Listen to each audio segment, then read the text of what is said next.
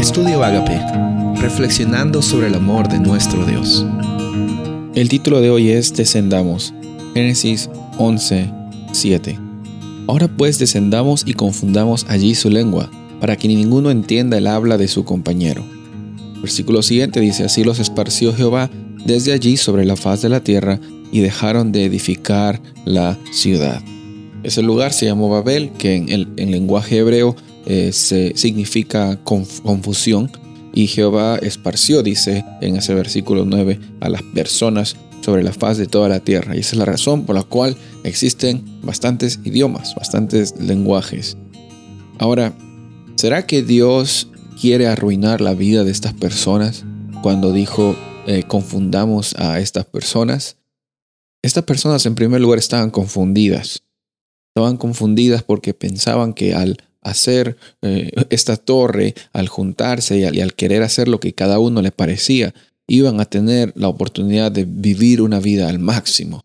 Pero la vida al máximo no viene cuando tú haces lo que tú quieres egoístamente y acumulas todo lo que tú puedes acumular.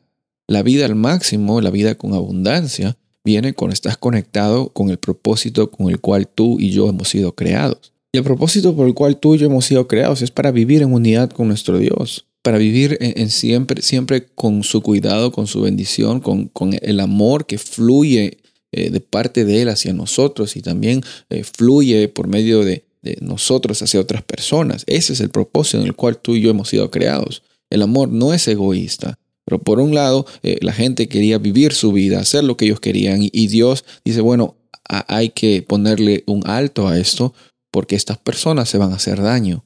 Estas personas van a, destruirse a sí mismas. Porque cuando uno solo vive para sí mismo, no le importa el vecino. ¿Qué hubiera pasado si es que eh, la torre de Babel hubiera sido construida y Dios no hubiera intervenido?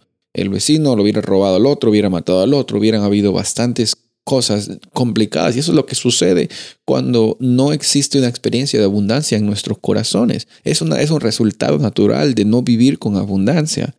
Dios no estaba arruinando la fiesta de estas personas porque eh, no les caía bien y no les gustó el plan o porque Dios es un Dios arbitrario y, no quiere torres, quiere que se esparzan todos porque Él dice así, porque yo lo digo así. No, Dios nunca va a actuar de una forma que, que sea arbitraria. Él siempre va a operar en, medio, con medio de amor, va a operar en medio del el deseo que Él tiene de que tú y yo estemos siempre conectados con Él, que seamos uno esa es la vida eterna, que conozcamos a nuestro Padre Celestial. No conocer de, mente, no conocer eh, cognitivamente, eh, no, tener una experiencia total en, la presencia de nuestro Dios todos los días, en cada momento.